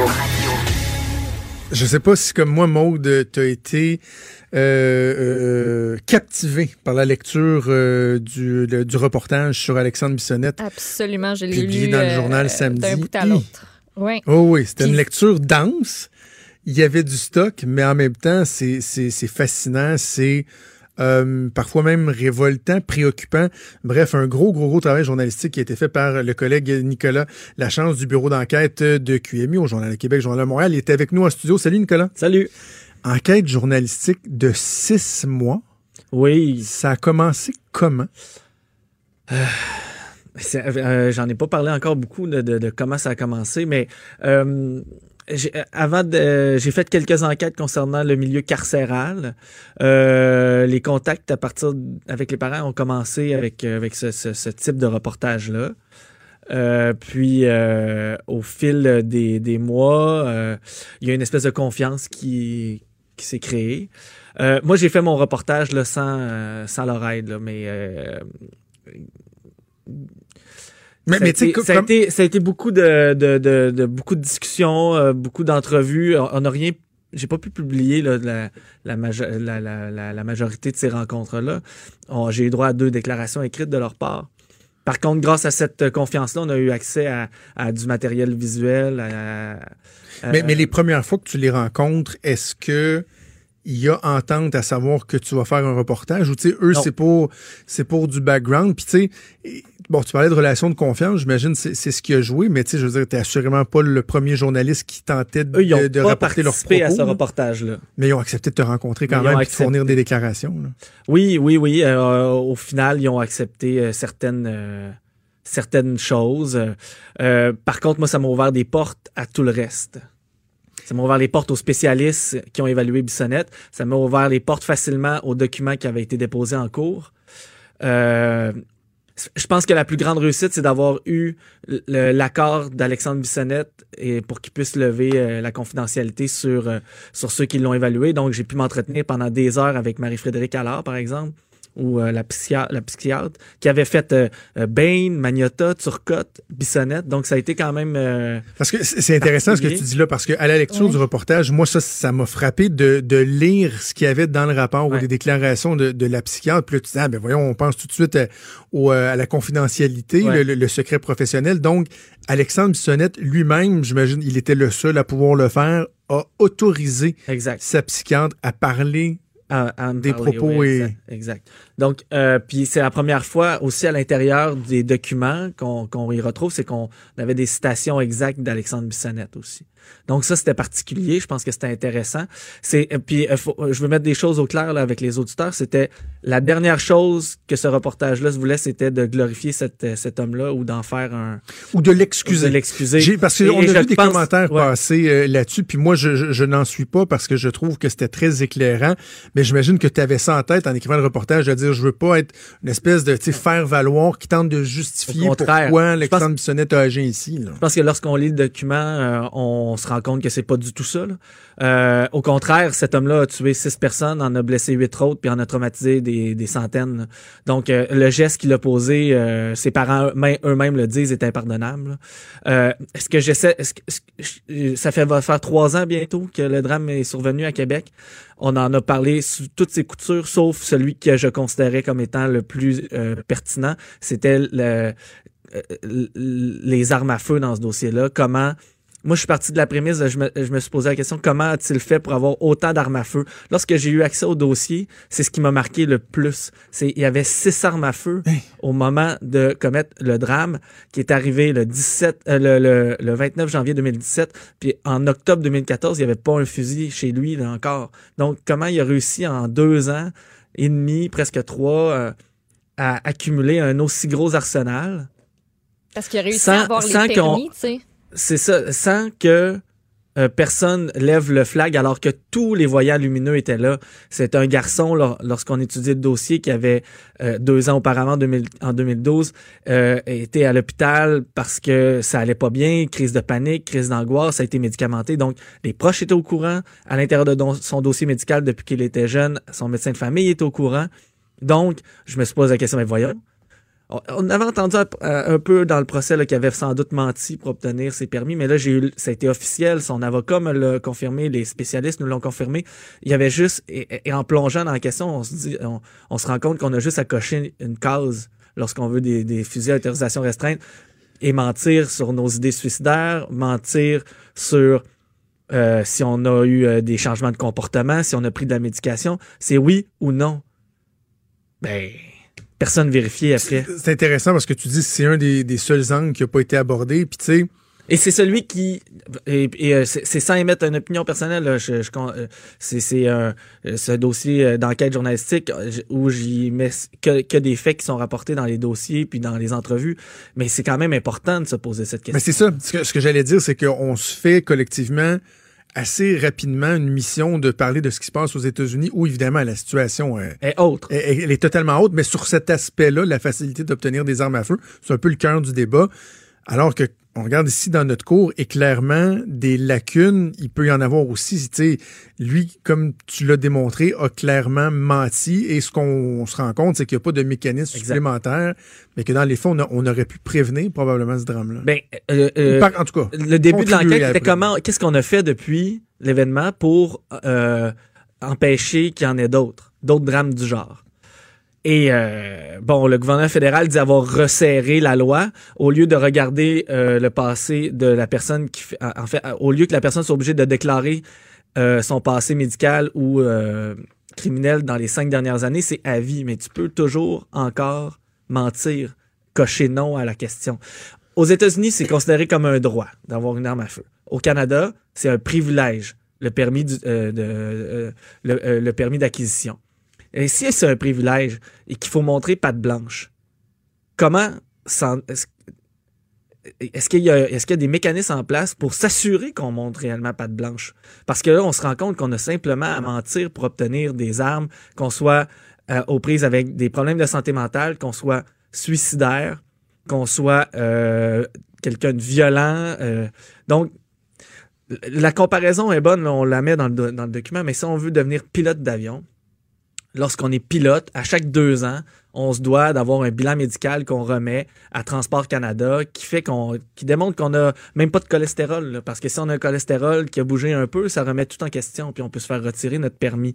Donc pourquoi lorsqu'on a je, je veux pas mettre les armes de chasse dans le même bateau Mhm. que les armes à utilisation restreinte, mais lorsqu'on utilise une arme à utilisation restreinte, si c'est pas euh, dans le cadre de, de- notre travail, par exemple, si on n'est pas policier ou euh, euh, ça veut dire qu'on l'a pour le plaisir. Donc, tu l'as pour de chez vous et tu peux le transporter jusqu'au centre de tir uniquement. Alors, c'est c'est un privilège que tu as. C'est la seule façon que tu as utilisé euh, une arme qui est semi-automatique, par exemple. Ben, est-ce qu'il faudrait pas euh, faire plus de vérification? Est-ce que la personne qui veut en avoir absolument un se, doit, se devrait pas de, de prouver que il n'a pas de problème de santé mentale ou s'il y en a, s'il en a eu qui sont réglés Ouais. aujourd'hui? Euh, parlons du, du parcours d'Alexandre Bissonnette dans le, le système euh, de santé. Il a été suivi à de nombreuses reprises dans sa vie. Il a consulté, il a déjà été à l'hôpital et tout.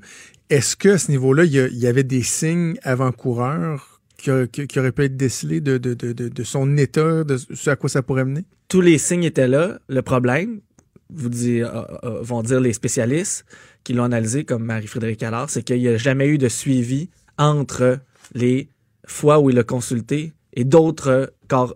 Par exemple, s'il a consulté la psychologue au cégep, euh, son médecin de famille qui a été médicamenté, que plus tôt, plus jeune, il avait euh, rencontré un psycho, un, pédopsychiatre. Ben, chacun de ces spécialistes-là ne se sont jamais parlé ou le dossier a jamais euh, a jamais suivi. Donc, ça a toujours été pris individuellement à chacune des fois où il a rencontré un spécialiste ou qu'il a été médicamenté.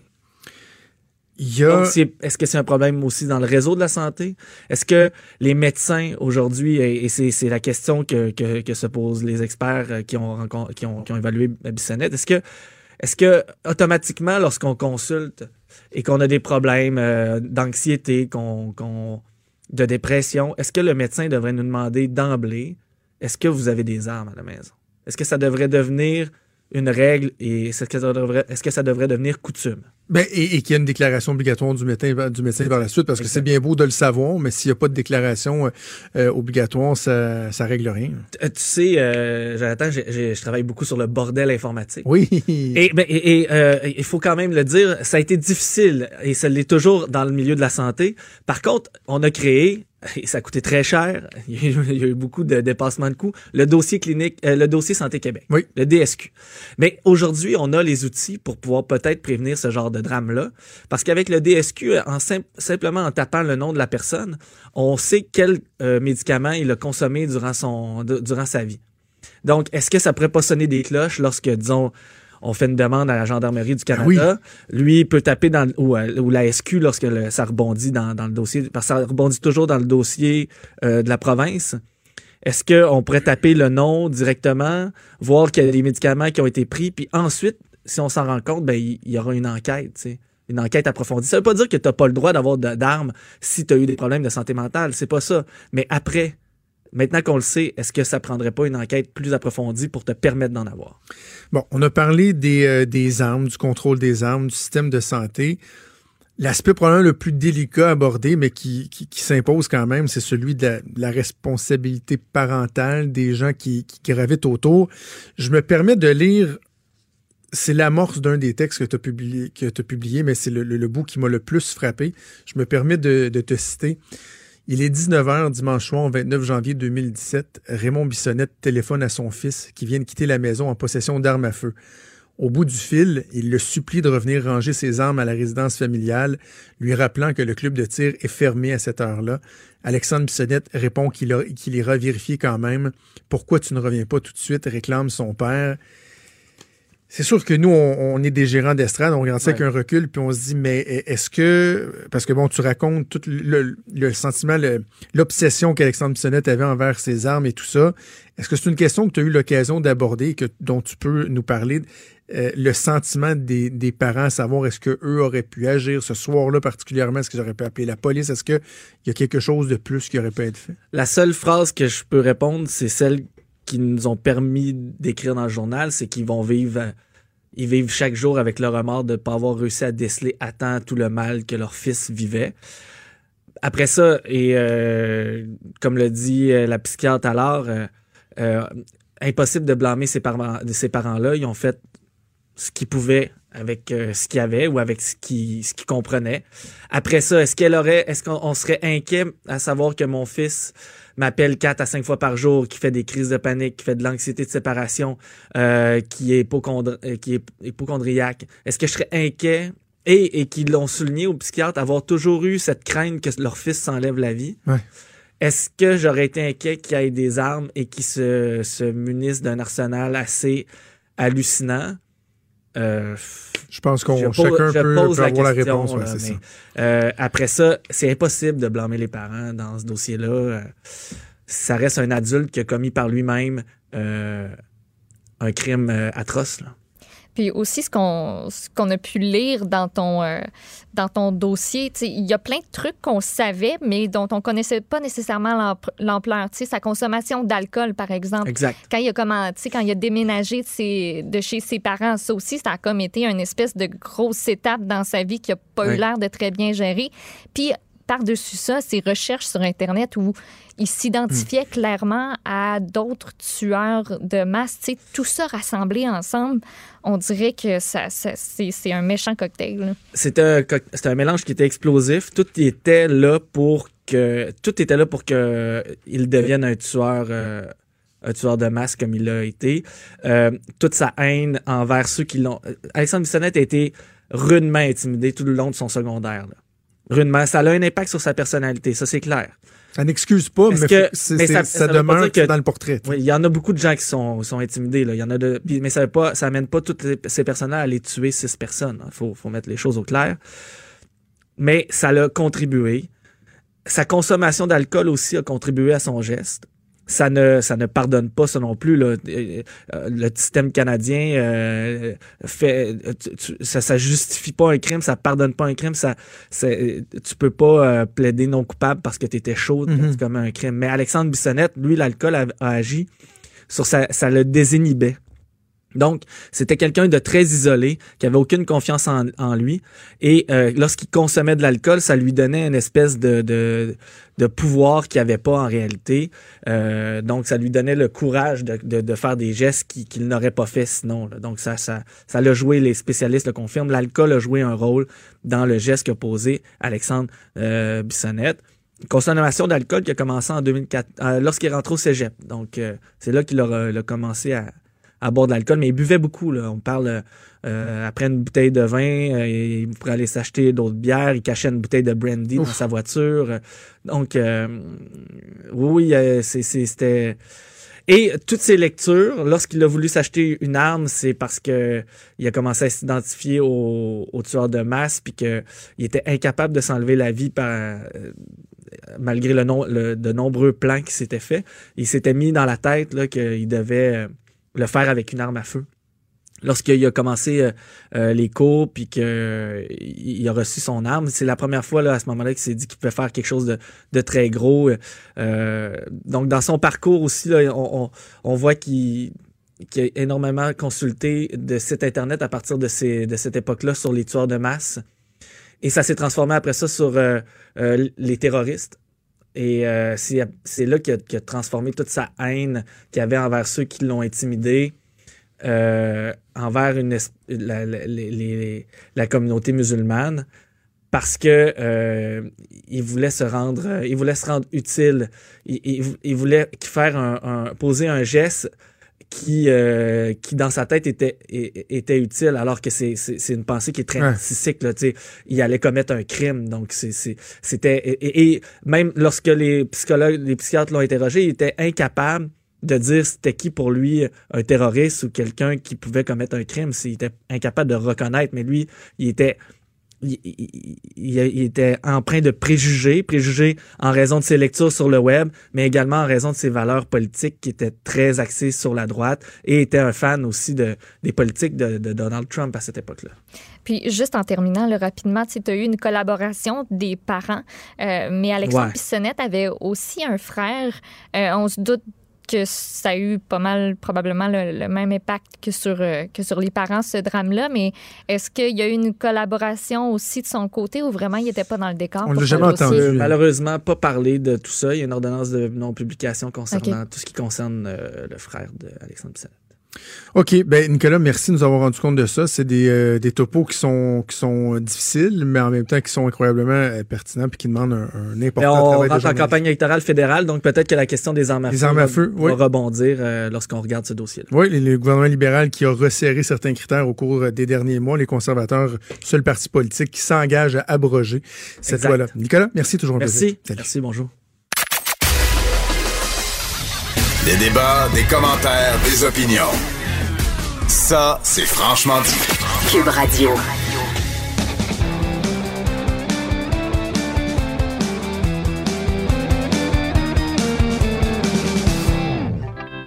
Et on poursuit avec la chronique disque dur avec Stéphane Plante. Bon lundi, Stéphane. Bon lundi, Jonathan.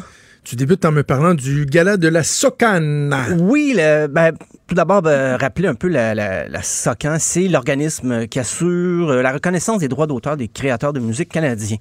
Donc, c'est un, c'est un gala qui aura lieu le 22 septembre et c'est le 30e quand même. Je ne savais pas qu'il était rendu aussi loin. Euh, qu'ils sont très impliqués pour justement la reconnaissance des droits des artistes. Donc, c'est un gala un petit peu plus pour l'industrie, je dirais, comparativement à la disque, qui est plus populaire. Euh, la disque aussi va, va revenir sur les artistes de la dernière année. Là, dans le cas de la SOCAN, c'est plutôt euh, des reconnaissances avec un recul. On aime souligner le travail d'un artiste, mais tout au long de sa carrière.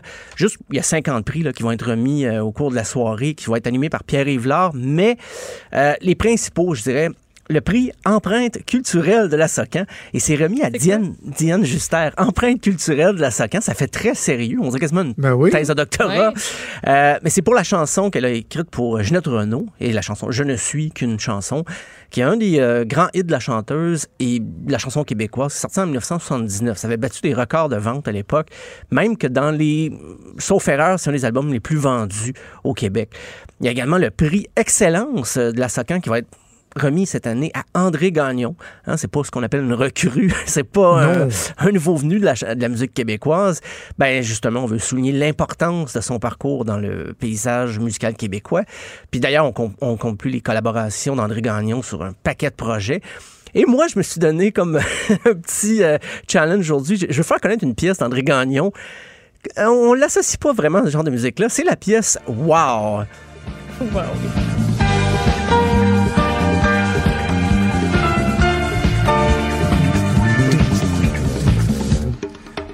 Je voulais montrer euh, OK, les petits c'est. André Gagnon. ce qui a composé ça. Oui, et ça, c'est c'est même sorti avant euh, Saturday Night Fever. C'était en plein dans l'époque disco, mais même c'est 75. Fait que C'était précurseur quand même. Donc, un- une chanson d'André Gagnon dans le disco. Je voulais montrer qu'il y avait euh, une palette assez large. Wow. Parce que des fois, ben oui, la, la chanson s'appelle Wow. Ça donne bien parce que c'est ce qu'on a. C'est ce qu'on se dit quand on, on l'associe à André Gagnon. On dit, Wow, OK, André Gagnon vraiment tout fait. Euh, ben, il y a quand même des artistes un peu plus jeunes. Il y a Cœur de Pirate qui est auteur-compositrice de l'année. Et je précise, c'est aute- auteur-compositrice. On met pas tant l'accent sur les interprètes dans le gala de, de la Socan. C'est moins comme la disque où c'est plus près peut-être d'un certain vedettariat. Euh, Cœur de Pirate a son prix parce qu'elle est une auteure ou autrice-compositrice. Euh, de même que Steve Marin, qu'on ne connaît pas tellement, mais lui aussi c'est un auteur-compositeur, mais qui a travaillé avec deux frères récemment. Juste pour dire, c'est son travail avec deux frères qui l'a fait connaître euh, récemment beaucoup. Donc, on, on met l'accent vraiment sur les créateurs de musique.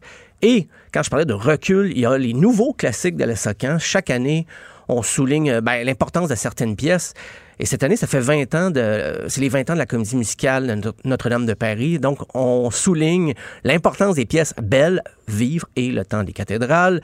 Jean Leloup aussi, Jean Leloup a, a son, euh, sa reconnaissance avec Cookie, 1990 et Isabelle qui vont figurer maintenant dans le, les nouveaux classiques de la Socan. Si vous voulez voir les, les archives, là, tous les classiques de la Socan depuis 30 ans, c'est sur le site socan.ca. Donc, euh, c'est dans les archives. C'est assez. et Parce qu'il y a beaucoup d'artistes aussi canadiens anglais. Euh, ben, D'ailleurs, il y a aussi Drinking in LA de Brandvan 3000 qui, Ben cette oui. année, euh, devient un classique. Et c'est drôle parce que James DiSalvio a coécrit 1990 avec Jean Leloup. Donc, c'est, euh, il se déplacera pas pour rien, James, euh, cette année. Euh, Il y a Mario Pelcha hein, qui, aime, qui aime bien se plaindre qu'on pense pas à lui dans les galas. Ben là, il peut pas, il pourra pas dire ça. C'est vrai. Parce que cette année, sa pièce Je ne t'aime plus va figurer parmi les nouveaux classiques de la Socan. Euh, Écoute, bah, quelle chanson. Moi, là, Stéphane, je ne t'aime plus, là, je le dis le plus sérieusement du monde, c'est une des plus belles chansons du répertoire québécois. Cette Oui. chanson-là m'émeut au possible. Oui. Je suis très sérieux. Je la connais pratiquement par cœur. C'est une chanson incroyablement forte. Et euh, d'ailleurs, son, son ex voulait pas qu'il la... pour l'anecdote, parce qu'il a écrit ça, là, c'est une vraie chanson qui est arrivée du vécu, là. C'est du Ah vrai ouais? gros vécu. Et son ex n'était pas vraiment d'accord à ce qu'il euh, sorte la chanson. Mais finalement, bon, il a bien fait de la sortir parce que c'est une des pièces, c'est un incontournable du Ben répertoire de Mario Pelcha. Euh, ben, rapidement, il y a E- Ewasyu Yan de Cashton qui va figurer parmi les, euh, les classiques, les nouveaux classiques de la Socan. On rend hommage aussi à Gilles Valiquette cette année pour euh, tout le combat qui a mené pour la reconnaissance des droits d'auteur. Euh, Il y a des prix de la relève aussi quand même. Donc, Fouki à la Claire ensemble. euh, le rapport sur la scène hip-hop va être souligné. Le country avec Matt Lang. Donc, on se tient à jour quand même. Ouais. Euh, nouvelle un petit peu, ben, un peu comique, mais pas pour les fans de Taylor Swift, c'est que euh, Tool, j'en parlais la semaine dernière, Ben a, oui. a déclassé Lover de Taylor Swift au sommet du top 200 euh, au Billboard américain. Et les fans de la chanteuse le prennent assez mal sur Twitter. Et oui, parce que le- les, les- les ventes de Tool, ben, ils ont atteint, c'est entre 240 000 et 260 000 pour euh, cette semaine. Donc, c'est quand même beaucoup à une époque là, où on vend moins d'albums. Et euh, surtout quand on pense que les, les pièces de, de Fear Inoculum durent à peu près 10 minutes. là. C'est quand même Ben, pas, c'est pas un genre d'album qu'on s'attend à ce qu'il soit au top 200. Et le groupe a lancé ça sans trop de marketing. C'est vraiment les fans qui ont fait du bouche à oreille. C'est pas une grosse tournée promotionnelle, marketing tapageur, comme a pu bénéficier euh, Taylor Swift. Euh, mais faut dire que Taylor Swift, à sa défense, elle a quand même vendu 850 000 la première semaine, ce qui est beaucoup. Mais la deuxième semaine, ben voilà, c'est le c'est Tool qui prend la relève. Mais les fans, les fans de Taylor Swift, il y en a qui disaient, OK, on continue à streamer, il faut acheter l'album. Et il y en a qui disaient, mais c'est qui Tool? On connaît pas Tool. Et là, des- les, les fans de Taylor Swift ils étaient vraiment... Ben, leur stratégie, malheureusement, n'a pas fonctionné. Les fans de Tool euh, ont continué d'acheter l'album. Et je veux dire que c'est Lana Del Rey qui est en troisième position. Donc, c'est des albums... hein, c'est... Si j'y suis pour quelque chose, c'est pas à moi de le dire. Ben, c'est ça, c'est ça. Moi, je- moi, je pense, je pense qu'on met le doigt sur quelque chose. Tous des albums dont tu, euh, tu nous as parlé. Mais tu sais, de voir ça, de dire, euh, Stéphane, que le phénomène du bouche à oreille, puis euh, amène une certaine popularité à un album, OK, je veux bien, mais de l'amener au sommet du top 200, ça doit quand même assez rare que des groupes comme ça, plus prog, Ouais. réussissent à se rendre là. Ben, j'ai pas vu ça souvent. Ben, tu on dit c'est du bouche à oreille, mais en même temps, les, les magazines spécialisés ont pris le relais aussi. là. des fans, euh, il y a des, des- des sites plus métal aux États-Unis qui ont quand même parlé de l'album depuis des, des semaines avant que ça sorte. Mais comparativement, Taylor Swift, qui avait un single il y a un an déjà, là, donc il y avait cinq extraits qui étaient déjà en circulation. Mais Tool, c'est arrivé comme ça. OK, l'album sort telle date. Euh, Il n'y a pas eu la même préparation. Mais les fans, ça faisait 13 ans qu'ils attendaient. fait qu'ils ont dit, on laisse pas passer la chance d'acheter l'album. Et puis, euh, ben, c'est ça, c'est... Comme je dis, c'est du bouche à oreille, mais il y a quand même des médias qui ont colporté là, la, la bonne nouvelle ou, ou la mauvaise selon où on se place là, comme fan de Tool. C'est assez polarisé. Euh, ben justement, on parle de, de vente d'albums, mais c'est aujourd'hui la toute première édition de la journée J'achète un disque québécois, qui est bien sûr inspiré de la, de la- la journée J'achète un livre québécois. Euh, on veut comme peut-être faire un retour à une pratique qui est moins courante, acheter un album. Euh, mais on accepte quand même les albums achetés sur les plateformes euh, en ligne. C'est un agent d'artiste, Francis Bowman, qui est bien sûr inspiré de la journée J'achète un livre québécois, il voulait inciter les mélomanes à acheter un, disque d'ici. Et d'ailleurs, il, a insisté que la journée ne, lui appartient pas. C'est pas, il a pas mis un un saut d'authenticité. Tout le monde peut s'approprier la, la, journée comme bon lui semble. Et euh, d'ailleurs, ce soir, il y aura une petite party qui va réunir euh, les gens de l'industrie, mais c'est ouvert à tous. Ce sont les gens d'Audiogramme, Dare to Care, grosse boîte, vont être euh, au Quai des Brumes ce soir. Euh, alors, j'imagine c'est une belle journée pour euh, une belle soirée pour comparer vos, vos achats de la journée. Et moi, je me suis dit, ben aujourd'hui, je vais acheter un disque québécois d'un, d'un chanteur poète euh, dont c'est l'anniversaire et j'ai nommé Lucien Franqueur. Et pour, Oh! Il a 71 ans aujourd'hui, Lucien Franqueur. Et euh, on va écouter ben, ce qui est son plus grand hit, mais il y a quand même d'autres bonnes chansons, le Rapabilly. Vous connaissez Shirley? Charlie. Yeah. Rapabilly. Le Rapabilly, vous connaissez? Quel personnage, Lucien Oui. Franquin, qui est un des. euh, un, un, euh, J'allais dire un chum. En tout cas, Richard Martineau le connaît bien. Et à l'époque où Richard et moi, on animait ensemble, on, on l'a reçu en entrevue une ou deux fois. Euh, c'est une expérience en soi. Oui, ben D'avoir Lucien Franquin en entrevue. Tu sais pas où ça va aller. Tu sais pas où ça va aller, là. Ouais, ben la première semaine de Cube Radio, je pense qu'il était venu à l'émission de, de- de Richard Martineau, puis euh, c'est ça, c'était le matin, puis lui, il dort pas la nuit, donc il était fatigué parce qu'il était 10 heures le matin, il avait passé une nuit blanche. Euh, ben d'ailleurs, samedi, il jouait avec Breen Leboeuf, il a joué cette chanson-là pour les 50 ans de l'Université du Québec à Trois-Rivières. C'est un drôle de, une drôle de soirée, mais il était accompagné de Breen Leboeuf et ils ont chanté euh, le Euh, mais il fait encore des shows, euh, Lucien Franca, avec Autre Chose, qui était son groupe des années 70, mais qui a reformé au tournant des années 2000. Donc, euh, il veut pas s'arrêter. Il dit qu'il aime mieux mourir sur un stage que d'un que d'une cause euh, naturelle. il aime mieux euh, continuer à faire des shows même à 71 ans. Ben, tant mieux, il y a encore la flamme. Puis écoute, on invite euh, les gens vraiment à suivre ce mouvement-là. D'ailleurs, euh, Véro Racine, la semaine dernière, nous disait que la journée euh, J'achète un livre québécois euh, a battu des, des records au mois d'août oui. dernier, ce qui est un très, très bon signe. Donc, si ça peut convaincre les gens aussi d'aller s'acheter un album québécois, pourquoi pas? Et moi, je pourrais aller ben, acheter... Euh, Je ne Mario plus. Pelchat. Ah, oui. Est-ce que tu l'as, cet album-là, physiquement, tu sais? Non. Non, c'est mais là est-ce que- tu le traînes toujours dans ton sac, mettons, là? Ah, tu devrais l'acheter, tu le traînes toujours dans ton sac, au cas où tu croises Mario Pelchat. sont On le retenus. Et quand tu m'avais fait un invité surprise dans la première semaine, j'espérais que ce soit Mario Pelchat. Ben, sais-tu quoi, je Mais m'en rappelle, pas puis euh, ça se peut que ça arrive à un moment donné quand tu t'y attends pas. L'invitation est lancée. C'est tellement bon. Stéphane, on, on se laisse tranquillement, tout doucement, avec un peu d'émotion là-dessus. Ben oui, puis moi, je vous aime encore, par exemple. OK, bye. Tu l'as cherché, tu l'as voulu, je t'aime plus.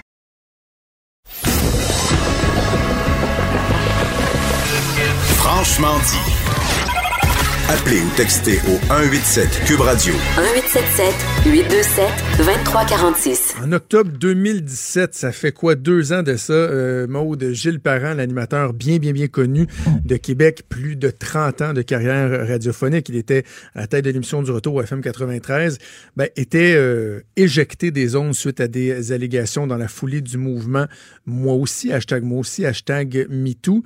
C'est cinq femmes qui travaillaient avec lui qui avaient dénoncé certains de ses agissements. On parlait pas d'accusations criminelles et tout, mais de, de- de gestes euh, assurément discutables, voire répréhensibles. Il a accordé une entrevue à notre collègue Karine Gagnon au Journal de Québec. C'est pas la première fois qu'il le fait, mais euh, on va en parler avec elle, voir qu'est-ce qu'on qu'est-ce qu'on retient de ça, qu'est-ce qu'on peut décoder de cette entrevue. Karine qui est en studio avec moi. Salut Karine. Salut. Bon, Gilles Parent, premièrement, euh, je, vais revenir sur le fait que c'est la deuxième entrevue, mais d'abord, avant tout, je suis curieux de savoir comment cette entrevue-là est arrivée. Est-ce que c'est c'est Gilles Parent qui souhaite se faire entendre? Est-ce que c'est le journal qui disait, tiens, on va aller prendre des, des- nouvelles de M. Parent? Comment ça, ça survient, ça? Euh, je sais que Gilles souhaitait effectivement euh, euh, refaire une sortie publique, bon, parce qu'il y avait, il y avait Cheminé qui souhaitait en faire part. Puis puis vraiment comme je l'ai écrit parce qu'il souhaite euh, reprendre une vie euh, plus normale là, euh, après après tout ça, après deux ans. Euh, et puis il considérait que c'était euh, avec le journal que ça devait se passer puisque on avait publié l'histoire Ben oui. euh, et tout ça. Euh, puis il était à l'aise de, de me rencontrer là-dessus. On se connaît. Là, moi, j'ai travaillé euh, avec Gilles euh, euh, en 2008, si ma mémoire est bonne. Donc à son émission euh, et puis euh, ben c'est ça on s'est rencontrés puis on, on a mis carte sur table euh, on Ben, justement, toi, au, au niveau euh, de, de l'éthique journalistique, y a-tu un questionnement? Est-ce que je suis la bonne personne à faire ça? Est-ce que, ben, j'imagine évidemment, on veut pas être instrumentalisé, servir de courroie, etc. J'imagine qu'il y a une démarche, une réflexion aussi qui se fait de ton côté à ce moment-là. Oui, mais tu sais, en même temps, Gilles, c'est pas un ami, là. C'est quelqu'un que j'ai côtoyé sur le, le plan professionnel. Puis bon, c'était un incontournable. De toute façon, Gilles, à Québec, là, c'était une grande vedette de la radio. euh, euh, donc, euh, je me suis posé certaines questions, euh, mais sauf que quand je lui ai parlé, bon, puis que j'ai vu dans quel état d'esprit il était, ben je me dis, écoute, là, moi, ça veut pas dire que je que j'écris sur quelqu'un que je cautionne tout ce qu'il a dit, tout ce qu'il a fait. Hein. Dans le fond, je Mhm. rapporte, c'est ça notre travail, je rapporte sa version, puis je la mets en contexte, puis j'explique tout ça. Alors, c'est ce que j'ai fait avec lui précisément là. Il y a, bon, on le disait, ça fait deux ans environ qu'il a perdu son emploi. Il y a à peu près un an aussi, jour pour jour, il accordait sa première entrevue au quotidien euh, Le Soleil. On a eu l'impression à l'époque qu'il prenait un peu la température de l'eau, voir est-ce que les, gens étaient prêts euh, à voir euh, un, retour peut-être de Gilles Parent, à le pardonner. Ça n'a pas été un exercice qui avait été nécessairement couronné de succès. Ben, à preuve, un an plus tard, on est toujours un peu dans la même situation. La différence entre ce que tu avais lu euh, des propos de Gilles Parent il y a un an. Et ce que tu as vu dans ce que tu publies aujourd'hui, est-ce qu'il y en a une différence et, et- et quelle est-elle?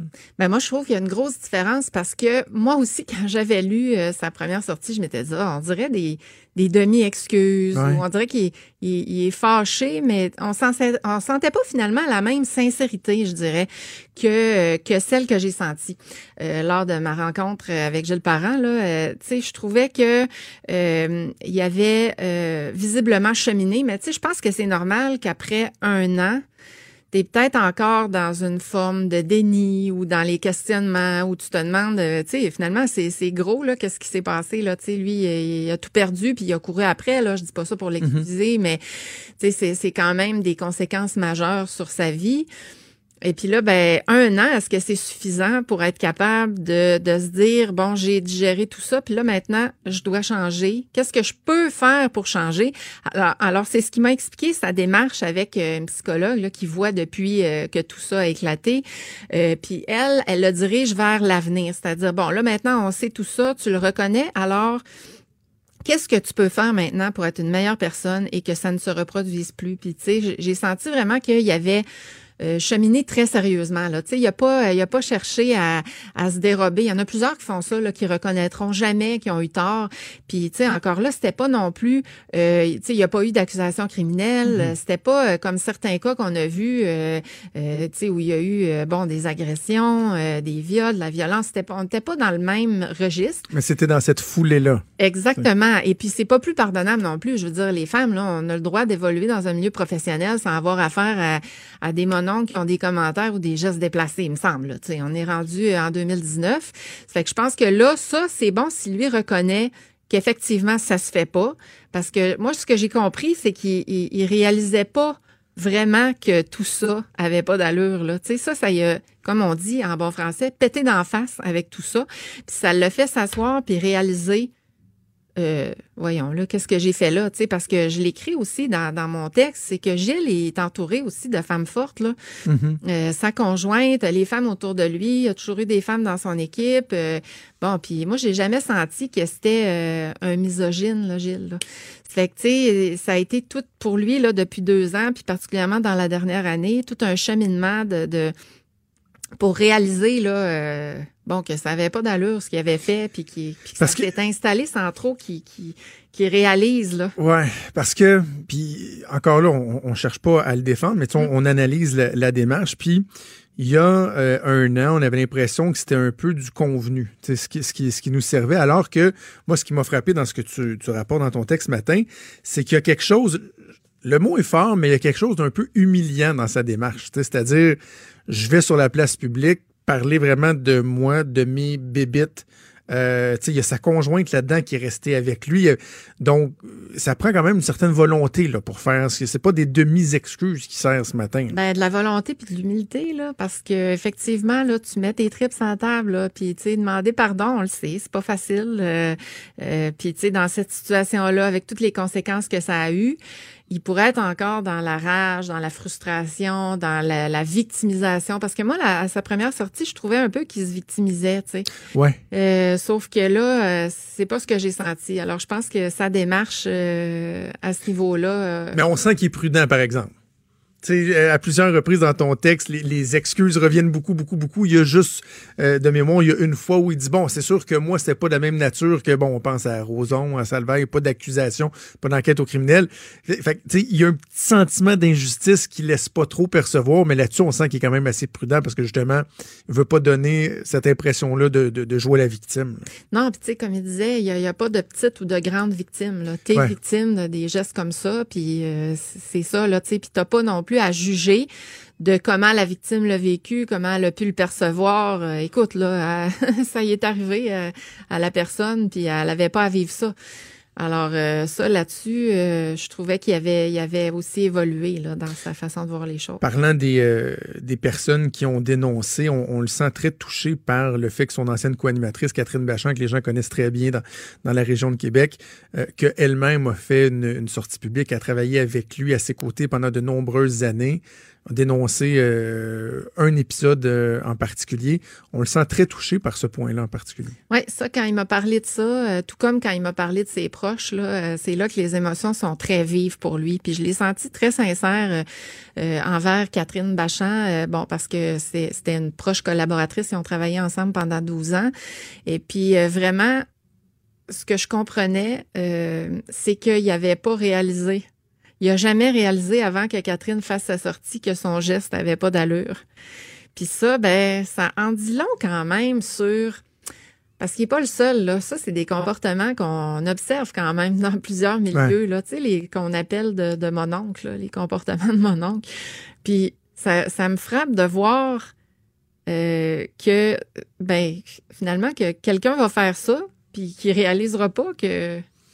Ouais, c'est bon ça. On Ben, est encore toi- là-dedans quand même. Mais toi, tu es une femme, donc Mm. euh, cette lecture-là, j'imagine, est peut-être évidente, mais de l'autre côté, moi, j'ai 38 ans, j'ai 20 ans de différence, puis tu vois, moi aussi, je comprends pas qu'il y a des gens qui puissent agir comme ça sans s'en rendre compte, mais bon, différence de mentalité, différence d'époque, mais c'est vrai qu'on se dit, comment ça se fait qu'en 2019, 18, 17, 2000, tu sais, dans les années 2000, qu'on, qu'on- que ce soit pas généralisé, que les gens comprennent qu'il y a des choses qui se faisaient jadis qui ne se font plus.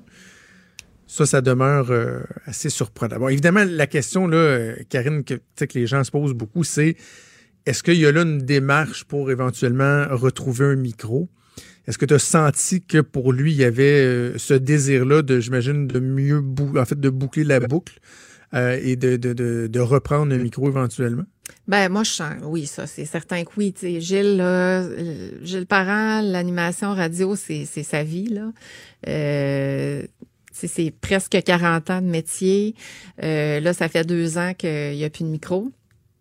Et euh, et je pense qu'il fallait fallait aussi qu'il y ait un, un certain délai là euh, au cours duquel euh, il se, fait, il se tenait tranquille là, finalement, puis il cheminait, puis il réfléchissait, puis tout ça. Mais moi, j'ai senti, oui, qu'il y avait un désir de sa part, c'est sûr, là, de, de revenir. Mais ce qu'il dit, euh, par contre, c'est qu'il ne referait pas les choses de la même façon.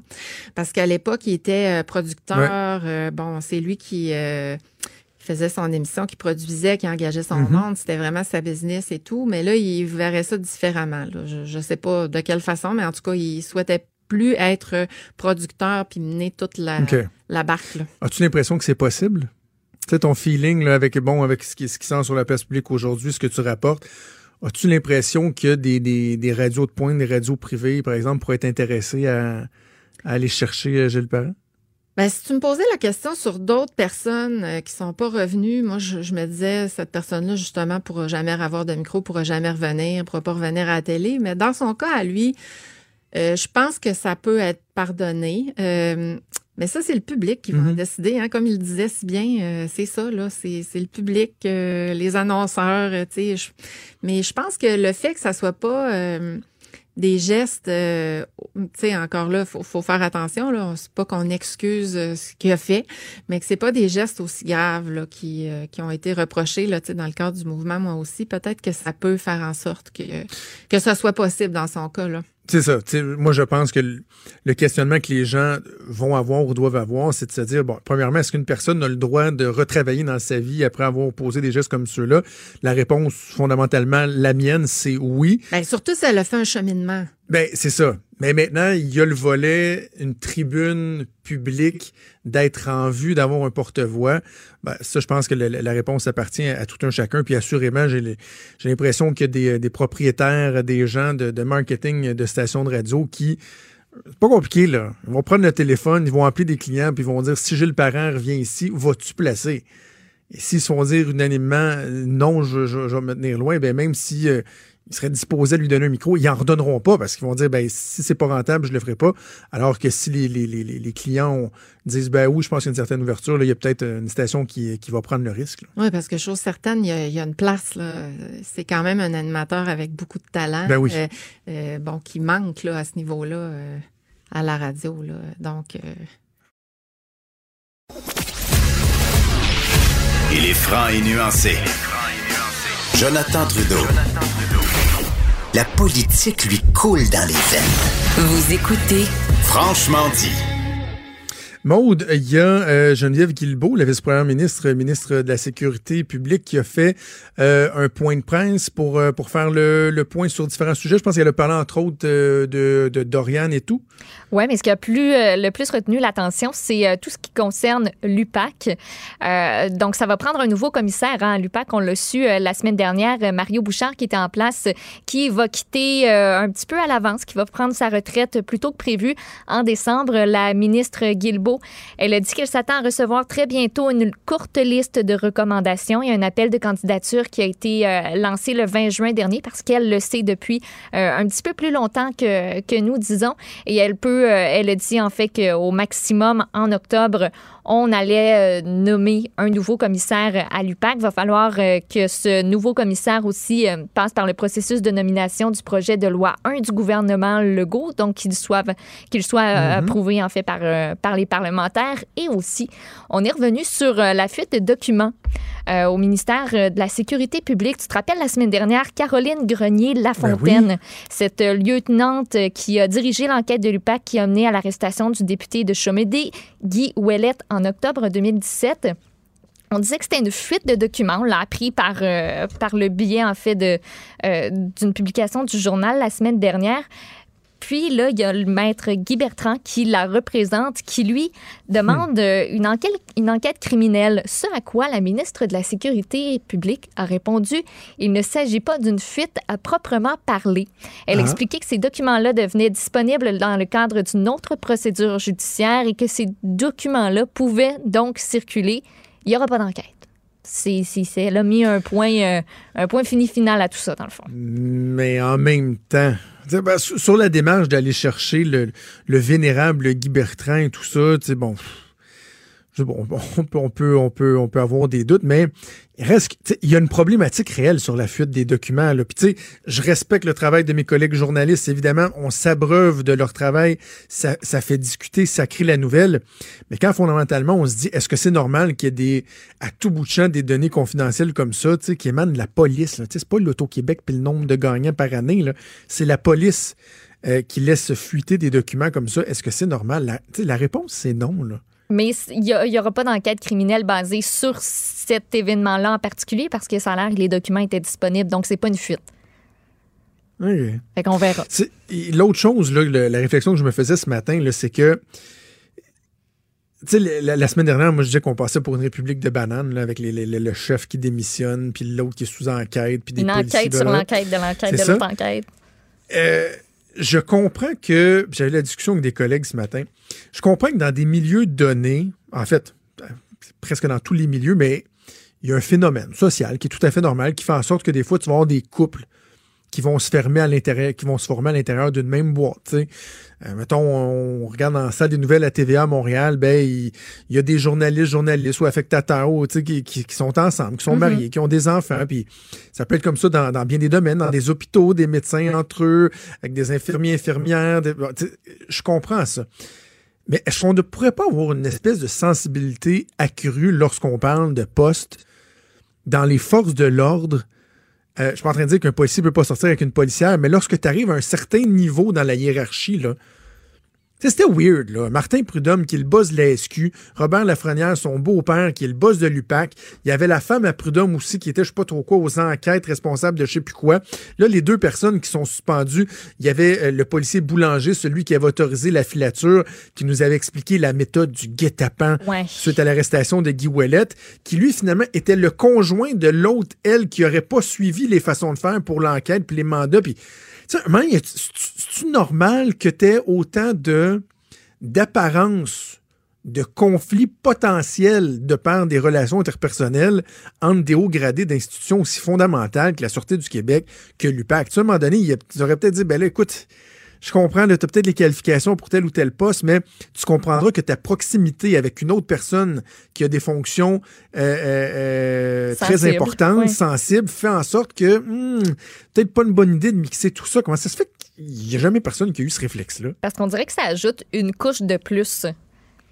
Ah, tu sais, l'UPAC, c'est pas tout ce qui tout ce qui entoure l'UPAC, ça vient rajouter une couche de dire ah bon, puis là, il y a des relations mêlées là-dedans. Est-ce qu'il y a quelque chose dans ces relations-là qui pourrait avoir eu un impact, des informations sensibles? Ça, ça, tu as bien raison là-dessus. OK, Maude, il nous reste trois minutes, mais je veux absolument que tu nous parles de l'histoire de Victoriaville, le, le- le- le mariage forcé, avorté. C'est une histoire qui est absolument troublante dans la presse ce matin. C'est une histoire euh, qui a été euh, d'abord rapportée vendredi matin euh, sur les ondes du 98.5, puis ça a été repris par la presse. Donc aujourd'hui, qui a rencontré en fait des, des voisins chez lesquels l'adolescente dont on parle s'est réfugiée. Donc Petite histoire, euh, petite histoire courte. Euh, cette adolescente-là, on l'avait, euh, on l'avait promis en mariage à un autre homme, chose qu'elle ne voulait pas faire.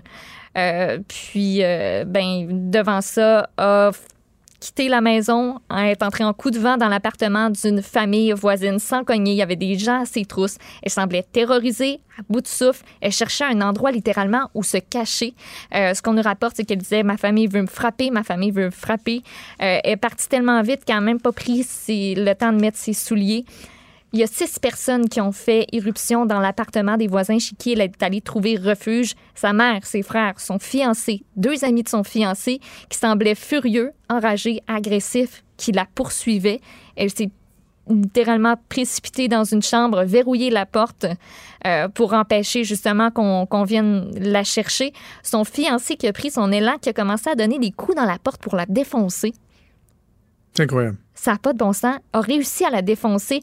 La jeune fille qui tenait, on dit, son dos contre la porte brisée, poussait de toutes ses forces sur un lit pour bloquer l'entrée. Finalement, l'ASQ a été alertée. Puis, euh, au terme de toute cette affaire-là, il y avait à peu près une vingtaine de personnes qui s'en sont euh, mêlées dans le quartier. L'ASQ, donc, qui est accourue sur place. euh, puis, ça a l'air que c'était un peu un, un chaos. Tu sais, tout le monde parlait arabe. L'ASQ, elle, de son côté, c'était en français que ça se passait. L'adolescente qui a été sortie de son, foyer, placée en famille d'accueil.